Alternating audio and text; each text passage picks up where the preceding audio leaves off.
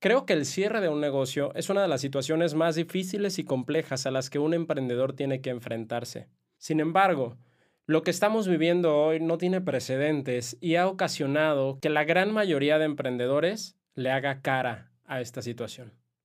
Así que si tú estás pasando por ello o conoces a alguien que lo esté, quédate entonces hasta el final de este episodio porque hablaremos de este tema. Comenzamos.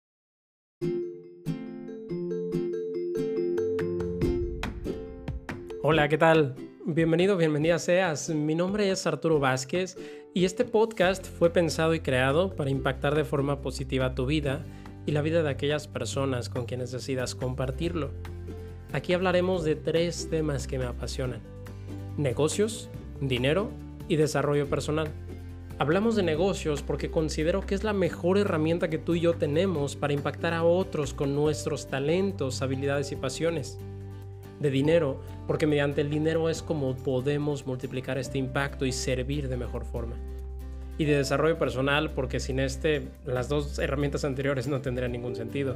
Así que te invito a emprender este maravilloso viaje conmigo, a emprender para crecer. Comenzamos.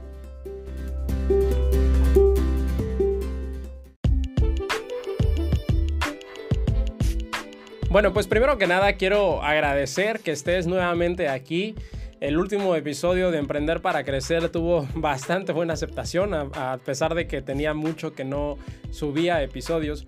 Y durante este mes vamos a estar hablando de esto, de qué hacer cuando tienes que cerrar tu negocio, cómo tomar esta decisión incluso, cuándo saber qué es el momento adecuado, cómo superar la parte psicológica y emocional que conlleva y también qué herramientas financieras te pueden ayudar a salir adelante. Y estos episodios estarán saliendo a lo largo de este mes. Así que bueno, hoy como primer episodio quisiera compartirte seis acciones que me han ayudado a salir adelante ante estas situaciones. Estas seis herramientas es algo que he aprendido a través tanto de mentores como de mi propia experiencia. Si lo recuerdas, en episodios anteriores te he comentado que uno de los negocios que me pegó más fuerte eh, cerrar fue la flota de vehículos que teníamos en renta en Guadalajara. Al cerrar este negocio nos quedamos con una deuda de casi 200 mil dólares sin ingresos y pues sin saber qué hacer de un día para otro. Así que bueno, he recopilado para ti estas seis herramientas y la primera de ellas es que tienes que ponerte a ti primero. ¿A qué me refiero con esto? Bueno, cuando cierras un negocio atraviesas una etapa psicológica y emocional de duelo. Es tal cual como cuando se te muere un ser querido. Y aunque suene un poquito exagerado, lo que sucede es que desarrollas una conexión emocional real con ese negocio. Tú lo viste crecer, tú lo alimentaste, tú estuviste al pendiente de él y es como un hijo para ti, por así decirlo. Además de ello, está esta figura del emprendedor o emprendedora perfecta que vemos todos en redes sociales, al que todo le sale bien y que cuando algo sale mal es solamente aprendizaje, pero te levantas bien rápido y eso no pasa nada. Y, o sea, pareciera que la vida de un emprendedor es perfecta y aunque todos dicen que se equivocan, creo que es un tema que le falta mucha más conversación. Porque no es tan sencillo como decir, ah, ok, cerré mi negocio y, pues ya, no, lo que sigue, adelante, soy súper positivo, súper positiva. Eso es totalmente irreal. Entonces, a pesar de que profundizaremos en esto más adelante, lo que hoy quiero decir es que si estás pasando por esto, lo primero que tienes que hacer es atenderte, atenderte a ti primero, atender tu parte emocional, psicológica, distraerte un poquito. No me refiero a que te vayas de vacaciones dos meses, sino que vayas hacia adentro. Cuando puedas solucionar esta parte emocional y psicológica tuya con ayuda si es necesario, entonces podrás tener la claridad mental necesaria para que tu siguiente paso sea el adecuado. De otra forma, puedes entrar en un círculo vicioso porque pues tu autoestima se vio dañada cuando se dañó tu negocio. Y con ese miedo de volver a fallar, si tú inicias otro negocio, ¿qué crees que es lo más probable que pase? Y esto es no porque seas una mala persona, sino por el estado mental que estás provocando. Recuerda que tu mente es quien crea tu realidad. Y si no tienes una mente sana y emociones sanas, no puedes crear una realidad sana y mucho menos un negocio exitoso. El segundo punto para que puedas salir de esta situación es que no te apresures. Te decía que tienes que ponerte a ti primero, entonces date el tiempo necesario para que sanes. No me refiero a que te quedes dormido en tus cabales, como decimos en México, pero sí a que no tomes decisiones en el calor de la desesperación. Hacer esto te puede meter todavía en peores problemas. Te platico, después de que cerré este negocio, yo puse un autolavado enfrente del Aeropuerto Internacional de Guadalajara. Supuestamente había hecho ya el estudio de mercado, calculado el flujo de vehículos y no funcionó pero lo puse antes de lo que tenía previsto porque el otro negocio había terminado, entonces apresuré muchísimo las cosas. ¿Qué fue lo que pasó? Gasté mucho más dinero, recorté el presupuesto que tenía para vivir unos cuantos meses de ahorros y ahora no tenía ni ahorros ni negocio. Entonces, quiero que esto no te pase a ti, así es que tranquilo o tranquila, sé que es una situación complicada, pero es algo a lo que te tendrás que enfrentar más veces, así es que mejor que lo aprendas a hacer desde ahorita. Y bueno, ¿cómo lograr esto? El tercer punto para ello sería pedir apoyo y mentoría. Y esto es en cualquier etapa por la que estés pasando. Te he mencionado ya antes la importancia de tener un mentor o una mentora. Una persona que ya ha vivido lo que tú has vivido, que está en un punto al que tú quieres llegar y por tanto que tiene grandes lecciones que enseñarte entre más estemos en este modo alumno, es decir, aprendiendo de más personas, es más rápido los resultados que tendremos porque nos ahorramos justo esa curva de errores que estas personas tuvieron. Así como pudiste haber pedido apoyo psicológico o emocional, también es justo que pidas apoyo de una persona con mejores resultados para saber cuál sería el siguiente paso más adecuado en tu situación específica. Una vez que ya conseguiste tu mentor o tu mentora y platicaste un poquito con él, ojo, no se trata de que vayas y llores todas tus penas. sea objetivo y menciona claramente cuáles son tus compromisos actuales, cuáles son las metas a las que quieres lograr y las circunstancias por las que estás pasando e incluso cuánto dinero podrías tener disponible para invertir, el tiempo y tus habilidades. Así es que tienes que tener esto claro. Ese sería el siguiente punto. Tienes que hacer un análisis de lo que tienes, lo que no tienes y lo que necesitas. Estos tres factores. ¿Por qué los puse después de ir por un mentor? Porque en la primera situación el mentor te va a ayudar a darte claridad mental. Si no estás confiando tanto en ti, él te va a ayudar a ver qué es lo que puedes ofrecer al mercado en base a tus talentos, habilidades, porque recordemos que no estás tal vez en la mejor situación emocional, así es que él te puede dar un poco de claridad.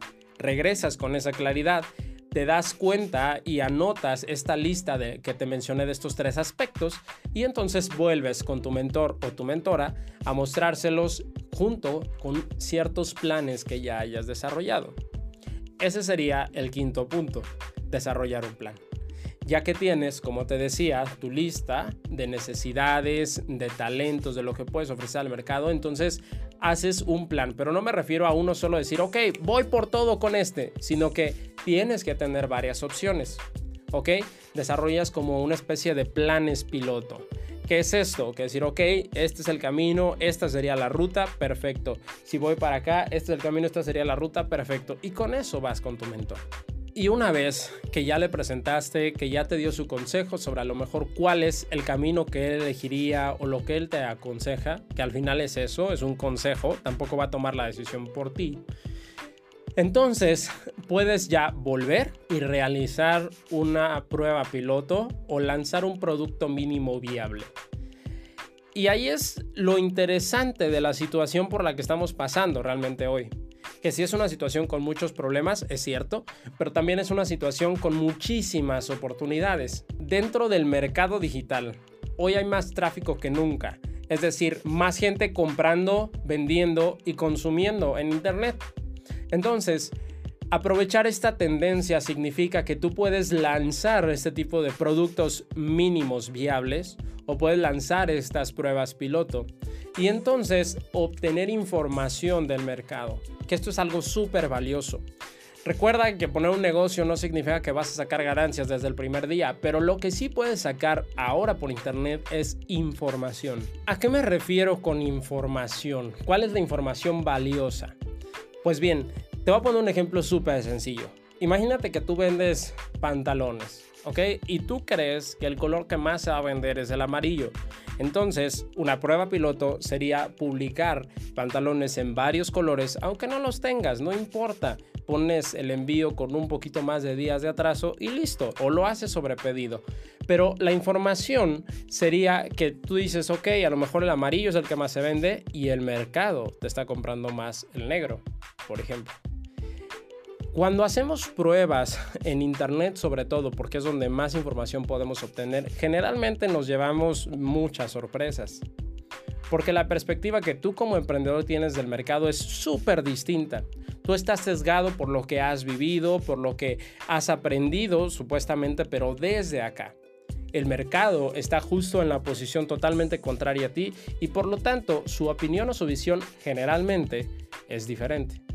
Entonces, el lanzar este tipo de pruebas piloto te va a permitir absorber esa información y lo único que resta pues es hacer los ajustes necesarios para darle al mercado justo lo que está pidiendo.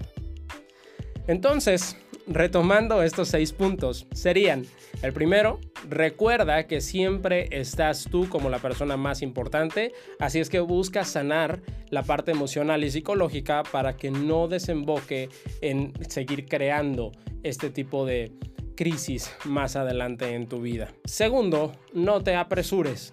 Tómate tu tiempo, tranquilo, tranquila, y en el momento en el que tu estado mental y emocional esté lo más estable posible, entonces sí puedes comenzar a dar el siguiente paso.